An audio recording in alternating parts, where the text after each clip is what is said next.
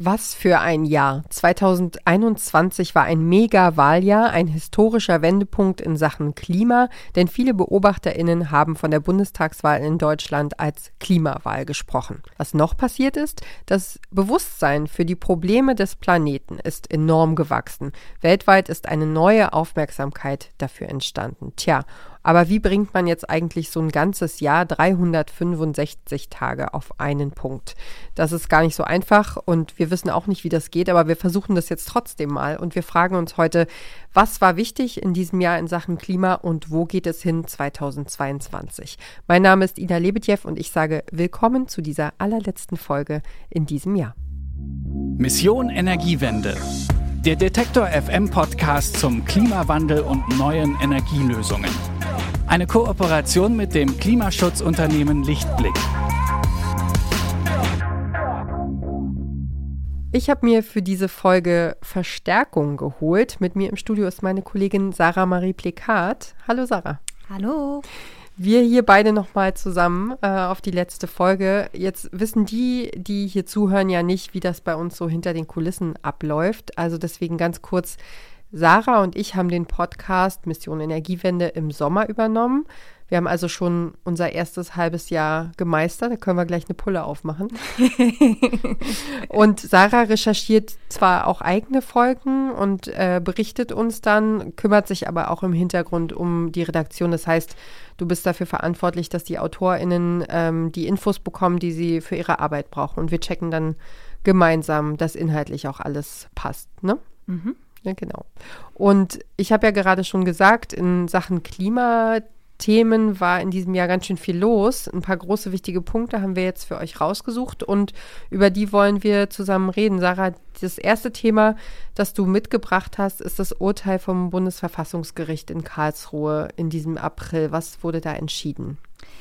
Ja, das Gericht hat im Frühling geurteilt, dass das deutsche Klimaschutzgesetz aus dem Jahr 2019 verfassungswidrig ist. Die Begründung, es deckt die Begrenzung von Emissionen nur bis zum Jahr 2030 ab und nicht darüber hinaus. Also im Umkehrschluss bedeutet das, die Verantwortung für alle Emissionen, die danach noch möglich sind, werden auf die Generation danach verschoben. Also die, die nach uns kommen. Und geklagt hatten Jugendliche und Erwachsene aus Deutschland und dem Ausland. Und unterstützt wurden sie dabei unter anderem vom BUND, Greenpeace, German Watch und Protect the Planet. Und warum war dieses Urteil so ein Paukenschlag, so eine wichtige Entscheidung? Das ist die allererste Klimaklage überhaupt, die vor dem Bundesverfassungsgericht Erfolg hatte und damit eben auch ein echter Meilenstein, denn das Bundesverfassungsgericht hat das 1,5 Grad Ziel und das Erreichen der Klimaneutralität zu einem Grundgesetz ernannt. Das bedeutet, es ist jetzt justiziabel und kann vor einem Gericht eingeklagt werden. Außerdem wird das Grundgesetz generationengerecht ausgelegt. Das heißt in einer Form, dass auch Menschen, die nach uns geboren werden, noch von dieser Rechtsauslegung profitieren. Also unsere Kinder und deren Kinder können sich sicher sein, dass sie ein Recht auf ein Leben ohne Einschränkung durch die Folgen des Klimawandels führen können und dass das dann auch rechtlich abgesichert ist. Ja, also die Konsequenz daraus ist, dass die damalige deutsche Bundesregierung unter Angela Merkel jetzt dann nachrüsten musste. Genau, und das hat sie auch getan. Das neue Gesetz ist Ende August in Kraft getreten und da hat man sich jetzt zum Beispiel darauf geeinigt, dass Deutschland fünf Jahre früher klimaneutral werden soll, also bis 2045 statt bisher bis 2050. Außerdem sollen die Emissionen bis 2030 um 65 Prozent gegenüber 1990 gesenkt werden und damit viel mehr als vorher vereinbart war. Die Klage hatte auch deswegen so viel Aufmerksamkeit, weil sich sehr viele Aktivistinnen dafür eingesetzt haben. Ist das richtig? Ja, auch in diesem Jahr spielte Umweltaktivismus eine sehr große Rolle. Und wie dringlich das Ganze ist, sollte zum Beispiel auch eine Aktion von Greenpeace zeigen, die allerdings mächtig schiefgegangen ist. Im Juni musste ein Fallschirmspringer Pfiff des EM-Spiels Deutschland gegen Frankreich auf dem Spielfeld des Stadions in München notlanden. Eigentlich wollte der Aktivist nur einen Ball mit der Aufschrift Kick Out Oil ins Stadion fallen lassen. Am Ende wurden bei der Aktion zwei Menschen verletzt. Ja, und zum Glück ist da nicht noch mehr passiert. Der Aktivist, der war ja nur ganz knapp an der Zuschauertribüne vorbeigeflogen und der bayerische Innenminister Joachim Herrmann hat danach sogar davon gesprochen, dass der Pilot des Gleitfliegers kurz vor dem Abschuss stand. Also, weil es ja so ein, im Grunde wie ein Angriff ähm, aussah, wie ein terroristischer Akt oder so. Und erst als man dann dieses Greenpeace-Logo an dem äh, Gleitflieger gesehen hatte, wurde doch nicht geschossen. Also, ähm, ganz schön heikle Situation. Medienpolitik, der Deutsche Fußballbund und die UEFA haben die Aktion damals als unverantwortlich, idiotisch und total daneben bezeichnet und auch in den Medien wurde die Aktion natürlich heftig kritisiert. Ja, Greenpeace hat sich später für die Aktion auch entschuldigt.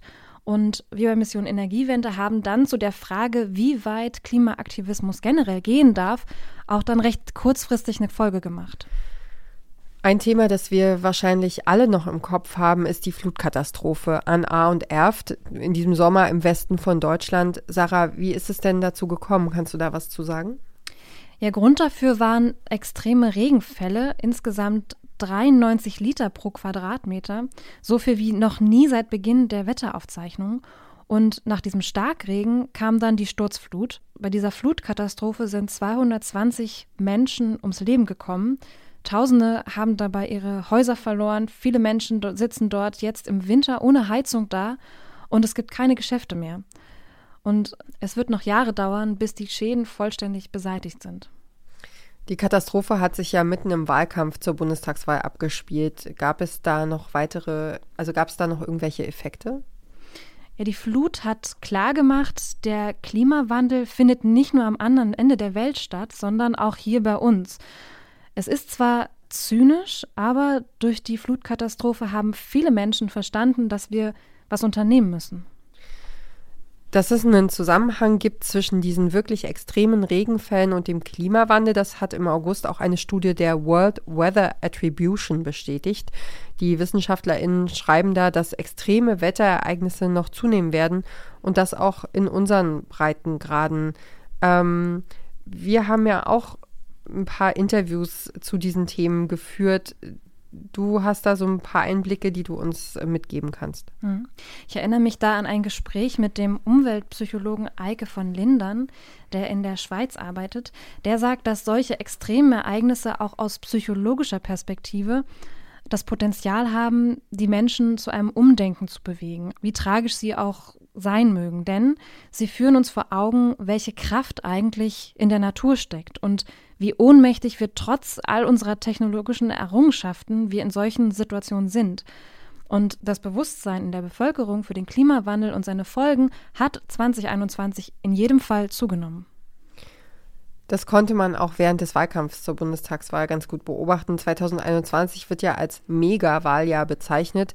Das liegt daran, sieben Landtage wurden neu gewählt und der Bundestag natürlich. Und wir hatten uns vor der Bundestagswahl auch die Programme der demokratischen Parteien ganz genau angeschaut. Ähm, lass uns doch da nochmal einen ganz kurzen Rückblick wagen.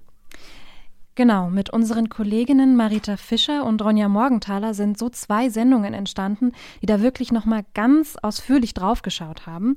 Und wir haben auch ganz unterschiedliche Menschen aus allen Teilen Deutschlands befragt, welchen Einfluss der Klimawandel auf ihre eigene Wahlentscheidung hat. Mittlerweile ist die neue Bundesregierung im Amt. Wir haben eine Ampelkoalition bestehend aus der SPD, den Grünen und der FDP. Und an der Spitze steht der neue Bundeskanzler Olaf Scholz von der SPD. Und jetzt sind natürlich auch alle dabei, sich so langsam einzuarbeiten und sich auf den Weg zu machen. So auch die neue Ministerin für Umwelt und Verbraucherschutz, Steffi Lemke von den Grünen. Ja, Steffi Lemke kommt aus Dessau und sie ist eine von nur zwei ostdeutschen Frauen im Kabinett. Sie engagiert sich seit mehr als 30 Jahren für Demokratie, Natur und Umweltschutz und Lemke kämpft für gesunde Meere und Wälder und sie sagt, der Klimaschutz wird die Richtschnur für die ganze Bundesregierung sein. Und was ich auch sehr spannend finde, es wird ein fast komplett neues Ministerium geben, und zwar ein Superministerium, das Wirtschaft und Klimaschutz unter einen Hut bringen soll. Geleitet wird das von Robert Habeck, auch von den Grünen. Ganz schön viel Klima und Umwelt ist drin in der neuen Regierung, also zumindest potenziell. Wir gucken dann mal. Viele ExpertInnen sagen, Die nächsten zehn Jahre, das sind die entscheidenden in Sachen Klima- und Umweltschutz. Darauf haben ja auch die Aktivistinnen weltweit immer wieder aufmerksam gemacht in den vergangenen Monaten.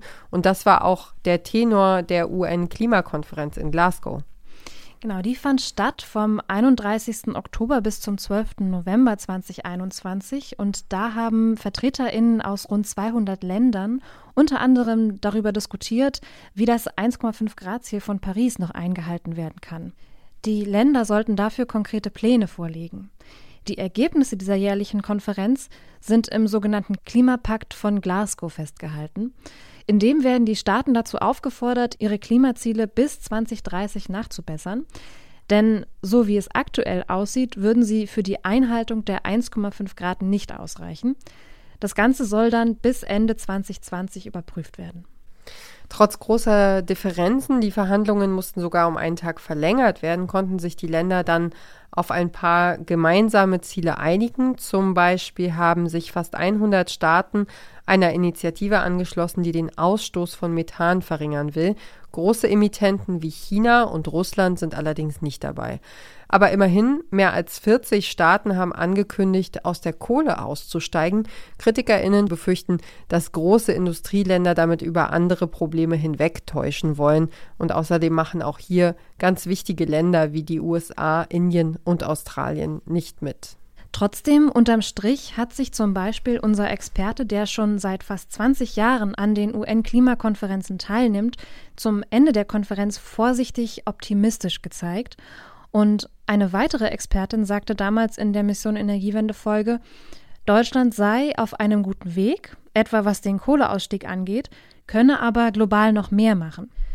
Wir werden da auf jeden Fall weiter dranbleiben. Die nächste UN-Klimakonferenz findet im November 2022 in Ägypten statt. Ja, was für ein Ritt dieses Jahr, auch für uns beide hier, Sarah, stimmt's? Oh ja. ähm, Gibt es denn, jetzt wollen wir noch mal so ein bisschen gucken, was haben wir denn hier eigentlich so fabriziert? Ähm, Gibt es denn ein Thema, das dich am meisten, das am meisten mit dir gemacht hat? Das war direkt meine allererste Folge. Es ging um den sogenannten Black Summer, also diese riesigen, verheerenden Brände in Australien und im Westen der USA. Brände in diesen Regionen sind an sich nichts Ungewöhnliches, aber sie werden mit den Jahren immer schlimmer. Und da muss ich sagen, das ging mir schon echt nah, weil ich auch Verwandtschaft in Australien habe, bei denen dann natürlich auch immer diese Sicherheitsfrage im Raum steht. Also werden die Flammen auch bis zu ihnen kommen? Und für die Folge habe ich mit einem Feuerökologen gesprochen. Der hat mir erklärt, dass Hitzewellen, Dürren und Wassermangel dazu führen werden, dass Bäume, Sträucher und Pflanzen weltweit immer trockener werden und dadurch auch brennbarer. Und dann hat er was gesagt, das mir bis heute hängen geblieben ist nämlich Öl, Kohle und Gas, sagt er, das sind die versunkenen Wälder der letzten vielen hundert Millionen Jahre. Und wenn wir die jetzt an die Oberfläche holen und verbrennen, dann werden sie zu unserer geologischen Zukunft. Also wenn wir nicht aufhören, fossile Stoffe zu verbrennen, dann geht die Welt buchstäblich in Flammen auf. Er sprach in dem Zusammenhang auch vom Zeitalter des Feuers. Ja. Das sind heftige Erkenntnisse, ne? Also mhm. ja, ich weiß, dass du das ganze Jahr im Grunde davon gesprochen hast, dieses Zeitalter des Feuers. Ähm, ist mir auch auf jeden Fall im Gedächtnis geblieben. Mhm. Was war denn bei dir so ein Thema, was dich nicht mehr losgelassen hat? Äh, bei mir wird es ein bisschen äh, positiver, glaube ich.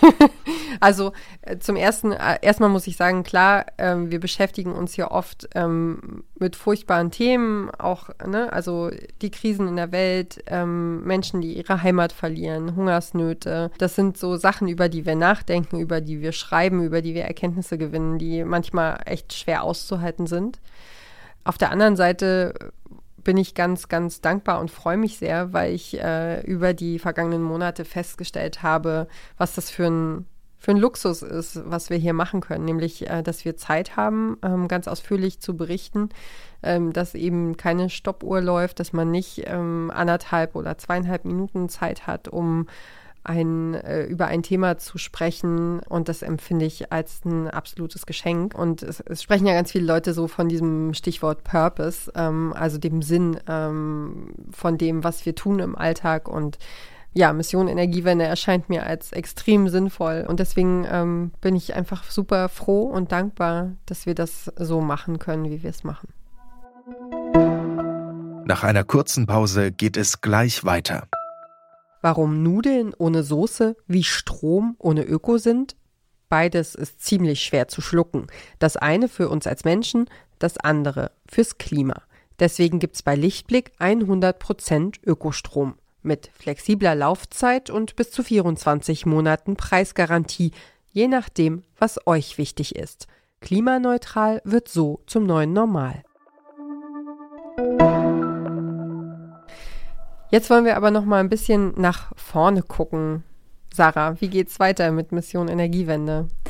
Ja, erste gute Nachricht, es geht weiter und zwar ein ganzes Jahr lang.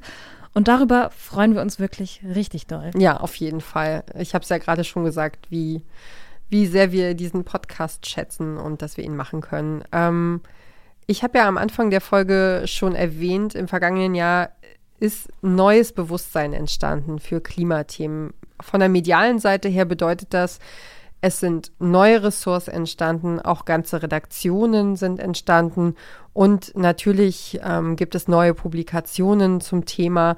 Und wir selbst, wir haben jetzt überlegt, was wir 2022 anders machen wollen bei Mission Energiewende. Sarah, willst du raushauen, was wir vorhaben? wir wollen im neuen Jahr mehr auf gute Ideen, Ansätze und Lösungen gucken, als wir das dieses Jahr gemacht haben. Genau. Es gibt diesen Dreiklang Krisen, Kriege, Katastrophen. Das ist ja das, womit sich Medien klassischerweise am meisten beschäftigen. Es gibt da dieses Sprichwort Only bad news is good news. Also weil sich alles, was schockiert, eben auch besser verkauft. Und ähm, es gibt aber auch seit ein paar Jahren einen anderen alternativen Ansatz, nämlich den sogenannten Constructive Journalism. Konstruktiver Journalismus, das ist der Versuch, vor allem auf Lösungsvorschläge zu schauen, ich habe es schon angesprochen, und nicht ausschließlich auf die Probleme. Klar, die müssen wir natürlich auch benennen, aber dann soll es darum gehen, wer hat Ideen oder Vorschläge, etwas zu verändern und wer ist da vielleicht schon mittendrin. Das können einzelne Leute sein, die was anpacken oder auch größere Organisationen, Institutionen, Firmen und so weiter. Ja, und ich habe ein konkretes Beispiel, ähm, über das ich auch schon mal berichtet habe in den vergangenen Jahren. Das äh, ist das sogenannte Cowsharing. Sagt dir das was? Hast du davon schon mal gehört? Absolut nicht. Cowsharing heißt so viel wie wir teilen uns eine Kuh. Ähm, und es geht darum, also es geht, äh, es, man hat zum Beispiel eine kleine Firma, die ähm, Rinder hält, auch auf ökologische Weise so dass es den Rindern quasi ihr ganzes Leben lang gut geht, dass sie ein langes, gesundes, glückliches Leben führen. Und dann, wenn es soweit ist, dass man sagt, man möchte, ähm, das, das Tier ist ausgewachsen und man möchte es verkaufen, dann wird quasi paketeweise werden die Fleischstücke sozusagen angeboten und dann wird das Tier erst geschlachtet und zwar auf, auch auf sehr schonende, freundliche Art, sodass es eben nicht so sehr mitbekommt, was ihm jetzt blüht werden diese Fleischstücke quasi, äh, wird das Tier erst geschlachtet, wenn es verkauft worden ist, wenn alle Teile des äh, Tiers verkauft wird, was, was sozusagen auch dazu führt, dass man nicht mehr nur sich die Filetstücke rauspickt, äh, sondern dass, äh, dass das Tier im Ganzen verwertet wird, was auch eine Frage von Respekt ist. Also es ist Ökologie, es ist Nachhaltigkeit, es ist der Respekt vor, vor dem Leben und ähm, es geht darum, dass die, dass die Leute wissen, wo kommt mein Fleisch her, dass sie mit einem guten Gewissen Fleisch essen, dass sie es auch wertschätzen, dass sie wenig konsumieren auch, ähm, weil man natürlich, es ist natürlich sehr, sehr viel teurer als jetzt Rindfleisch aus dem Supermarkt. Und ähm, ja, aber man, genau, es ist einfach ein alternativer Ansatz, eine Idee, eine Lösungsvariante, wie können wir bessere Konsumenten sein. Das wäre zum Beispiel auf jeden Fall ein Thema, das äh, in den konstruktiven Journalismus fallen könnte, ähm, worüber man berichten kann. Mhm. Vielleicht kannst du ganz kurz auch noch mal erklären, warum wir in Zukunft diesen Ansatz wählen. Ja, das, äh, da geht es im Grunde um, also ein Aspekt ist der psychologische Zusammenhang, die Wirkung, die konstruktiver Journalismus hat. Wir können ja nur einen ganz kleinen Ausschnitt der Welt tatsächlich selbst wahrnehmen. Also alles, was wir wirklich in unserem direkten Umfeld selber erleben. Und bei unserem Weltbild sind wir dann aber natürlich auf die Medien angewiesen und je negativer die berichten, desto schlechter schätzen wir den Zustand der Welt ein. Das macht uns zum Teil zynisch, es macht uns eventuell hoffnungslos und es lässt uns natürlich auch massiv abstumpfen, wenn es um die Schicksale von anderen Menschen geht. Und ähm, laut Perspective Daily, das ist einer der Vorreiter des konstruktiven Journalismus in Deutschland, macht sich diese Herangehensweise eben die positive Psychologie zunutze. Also wenn wir konstruktive Berichterstattung konsumieren, dann fühlen wir uns dadurch besser informiert, sind motivierter, auch was selber was zu tun und wollen andere informieren. Das haben erste Studien ergeben. Mhm. Genau, also wir gucken auf das, was möglich ist. Und damit wollen wir auch im Januar gleich loslegen. Da starten wir mit einer Reihe zum Thema Klima und Essen. Also da schauen wir uns zum Beispiel an, was man mit Resten noch alles Tolles kochen kann. Also Stichwort Waste Cooking. Genau, und für die allererste Folge 2022 habe ich mit der jüngsten Kochbuchautorin Deutschlands gesprochen. Lea Elchi ist Schülerin, Fridays for Future Aktivistin und sie hat ein Kochbuch für eine bessere Welt geschrieben. Und sie sagt, es geht nicht darum, alles richtig zu machen, sondern einen Anfang zu finden, einen Startpunkt und von da aus einfach sein Bestes zu geben. Ich erinnere mich, einen ähnlichen Ansatz vertritt auch Olaf Höhn von Florida Eis, den ich in diesem Jahr in seiner Fabrik besucht habe. Und ich finde, das sind inspirierende Menschen, die uns mit ihrem Handeln auch zeigen, dass wir nicht komplett ohnmächtig sind. Und davon wollen wir eben mehr in unserem Podcast haben. Das sind doch erstmal ganz prima Aussichten. Die Probleme, die kommen ja dann von ganz alleine um die Ecke. Jetzt bleibt uns im Grunde nur noch eins. Wir müssten mal ganz dringend Danke sagen. Vielen, vielen Dank. Genau. Unserem fantastischen Team nämlich von Mission Energiewende kriege ich gleich eine Gänsehaut. Ähm, denn unsere AutorInnen, ohne, ohne deren Recherche wäre dieser Podcast einfach nicht so möglich, wie er ist. Er ist, äh, wir sind in den vergangenen Wochen und Monaten immer mehr in die Länge gegangen, in die Tiefe, in die Breite und haben einfach äh, sehr viel umfassender berichtet, als das bisher so war. Und ähm, ja, das ist einfach dieser wahnsinnig guten Arbeit zu verdanken, die hier alle leisten und der Motivation und dem ja, dem Engagement, das hier jede und jeder an den Tag bringt. Und dafür sagen wir wirklich nochmal von ganzem Herzen wirklich Danke. Und deswegen gehen Grüße raus an euch alle. und ähm, ich sage auch bei dir, äh, ich, ich bedanke mich auch bei dir, Sarah, für deine Arbeit.